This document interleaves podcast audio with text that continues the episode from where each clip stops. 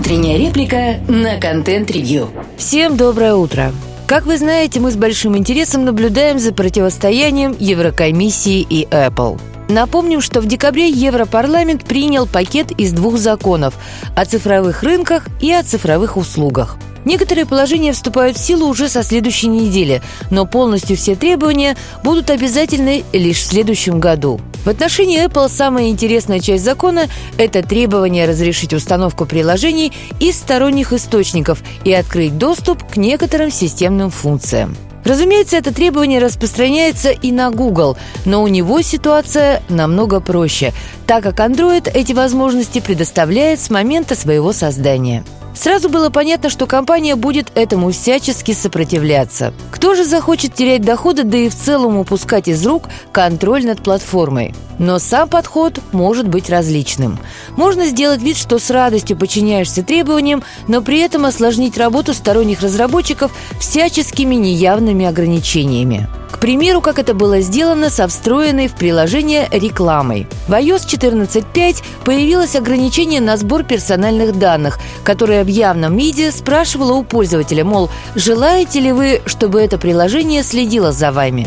Пользователи почему-то отказывались, что ломало таргетинг и в итоге сделало работу сторонних рекламных платформ экономически бессмысленной. Тут угроза куда как более серьезная и легко представить столь же серьезное сопротивление со стороны Apple. Судя по всему, компания смирилась с неизбежностью выполнения требований, но будет делать все, чтобы как можно дольше удерживать ситуацию.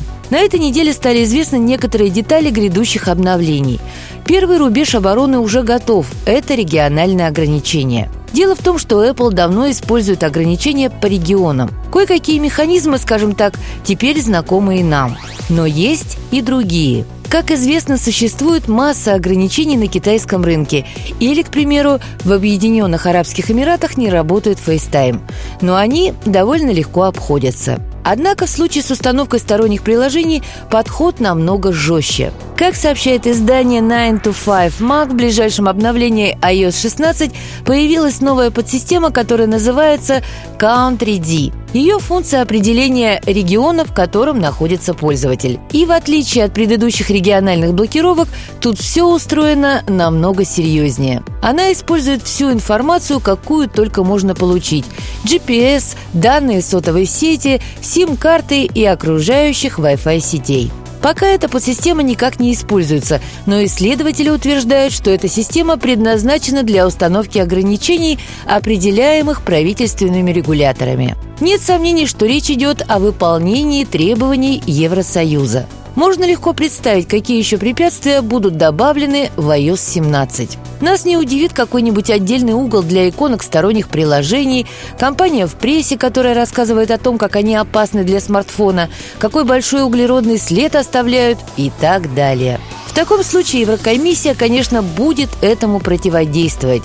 Но на это уйдет время, что вполне устраивает Apple. Раз уж не удалось предотвратить принятие новых правил, то хотя бы минимизировать ущерб.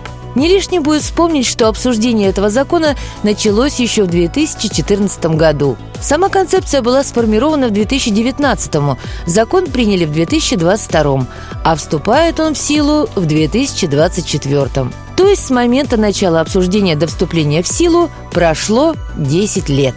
Конечно, сейчас все будет происходить заметно быстрее. Все-таки это важный прецедент, и легко себе представить, какое будет возмущение и на азиатских рынках, и в самих США. И рано или поздно экосистему придется сделать более открытой. И самый интересный вопрос тут в том, чья стратегия в долгосрочной перспективе окажется эффективней. Жесткая, которую проводит Apple, или более мягкая и хитрая стратегия Гугла. Слушайте наши подкасты на Яндекс Музыке, во ВКонтакте, Google и Apple подкастах. Всем доброго дня!